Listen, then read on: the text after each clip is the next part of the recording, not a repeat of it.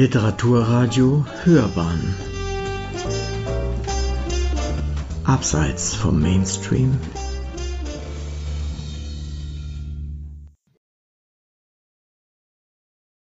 Literaturkritik.de Zwei Wiener Weltautoren, die vor den Nazis fliehen mussten.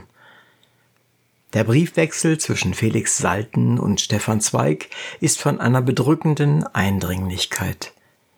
Eine Rezension von Oliver Pfohlmann. Es waren dramatische Wochen im Leben des Wiener Starjournalisten Felix Salten. Lange hatte er sich geweigert, wegen Hitler seine Vaterstadt zu verlassen, als aber nach dem sogenannten Anschluss die Nürnberger Gesetze auch in Österreich galten, war offenkundig, wie lebensgefährlich es für jüdische Autoren wie ihn in der einstigen Kaiserstadt geworden war. Vor dem Gang ins Exil musste der damals 70-Jährige aber erst einmal alles loswerden, was ihn in den Augen der Nazis belasten konnte. Man mag sich kaum vorstellen, was Salten im Zustand anhaltender Panik alles vernichtete – Immerhin war er fast 50 Jahre lang einer der wichtigsten Kulturvermittler im deutschsprachigen Raum gewesen und hatte sie alle gekannt, die Schnitzlers, Hoffmannsthals und Freuds. Das wusste auch Stefan Zweig im sicheren London, als Salten seinen Freund brieflich von seinem Autodafé unterrichtete. Lieber verehrter Stefan Zweig, mit Ihnen bin ich jetzt gerade viel beschäftigt. Da ich das große Haus, darin ich nun volle 30 Jahre wohne, nicht mehr halten kann und vor meiner Übersiedlung stehe, muss ich mein Archiv ebenso wie mein ganzes Mobiliar verkleinern. Das Wichtigste behalte ich. So wandert nun ein großer Teil meines Lebens in den Papierkorb und ins Feuer. Viele, sehr viele Tote sind darunter, viele gute Erinnerungen. Ihre Briefe bewahre ich alle.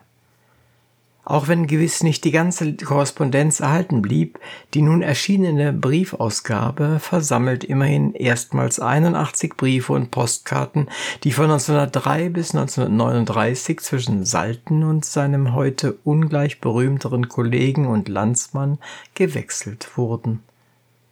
Fast alle von ihnen werden in diesem Band erstmals veröffentlicht. Die Herausgeber Marcel Atze und Arturo Larcati haben sie kenntnisreich kommentiert sowie geradezu opulent bebildert. Begonnen hat die wechselvolle Beziehung zwischen den beiden Schriftstellern, als der junge Zweig als Nobody dem renommierten Redakteur Übertragungen französischer Gedichte anbot. Wenige Jahre später kam es zum großen Krach. Zweigs Stück Das Haus am Meer hatte Premiere. Der Theaterkritiker Salten verriss Stück und Inszenierung gleich in drei verschiedenen Zeitungen mit immer neuen Argumenten. Zur behutsamen Wiederaufnahme des Kontakts kam es erst in der Endphase des Ersten Weltkriegs, da befanden sich die beiden im neutralen Zürich und hatten ihre anfängliche Kriegsbegeisterung längst gegen einen überzeugten Pazifismus eingetauscht. Dennoch sollte es noch einige Jahre dauern, bis die Korrespondenz an Intensität gewann und sich aus den wechselseitigen Respektbekundungen und Danksagungen für Buchsendungen ein Gespräch kristallisierte. Anders war die zunehmende Amerikanisierung des Kunstlebens. Gerade Stefan Zweig sah mit der neuen Massenkultur das Ende der Literatur heraufdämmern. So schrieb er, das Resistenzgefühl des Einzelnen wird immer wehrloser gegen den Massenwillen. Wohin es führt, haben wir im Kriege gesehen, in eine gemeinsame Trunkenheit und im Frieden, im Einsetzen der Kraft zu Rekorden. Die Zeit ist anti-individualistisch wie noch nie. Darum, glaube ich, müssen wir mehr individualistisch sein als je. Felix Salten, obwohl zwölf Jahre älter als Zweig, war deutlich offener gegenüber den neuen Medien wie Radio und Kino. Das passte insofern, als gerade Walt Disneys Film Bambi Saltens gleichnamigen Roman von 1922 unsterblich machen sollte. Auf die wachsende Bedrohung durch den Faschismus reagierten beide Autoren, wenn auch auf unterschiedliche Weise, ratlos. Nach Hitlers Machtübernahme zum Beispiel schrieb Zweig, jüdische Autoren sollten sich auf internationalen Kongressen besser zurückhalten. Salten, seines Zeichens Ehrenpräsident des österreichischen Pen-Clubs, wollte lieber mit wehenden Fahnen untergehen, wie es dann auch der Fall war.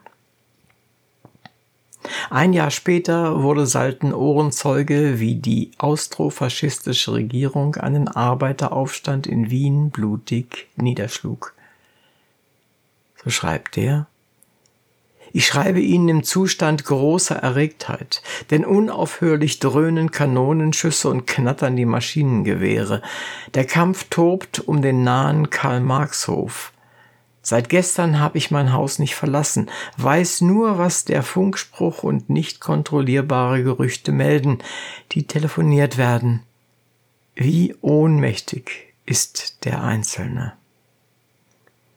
Es sollte bis zuletzt zwischen den beiden beim förmlichen Sie bleiben, doch war es in diesen Tagen Anfang 1934, dass Felix Salten seinen Briefpartner, den er um drei Jahre überleben sollte, erstmals als Freund bezeichnete. Gerade in den Jahren des Exils ist die Korrespondenz der beiden Schriftsteller von einer bedrückenden Eindringlichkeit. Wie schön, dass dieser Briefwechsel nun endlich das Licht der Öffentlichkeit erblickt. Sie hörten Literaturkritik.de Zwei Wiener Weltautoren, die vor den Nazis fliehen mussten. Der Briefwechsel zwischen Felix Salten und Stefan Zweig ist von einer bedrückenden Eindringlichkeit. Eine Rezension von Oliver Pfohlmann. Sprecher Uwe Kulnig.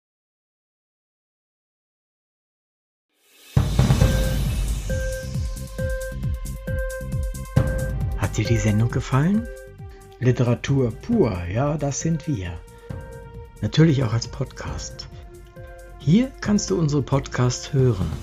Anchor, Spotify, Apple Podcast, iTunes, Google Podcasts, Radio.de und viele andere mehr.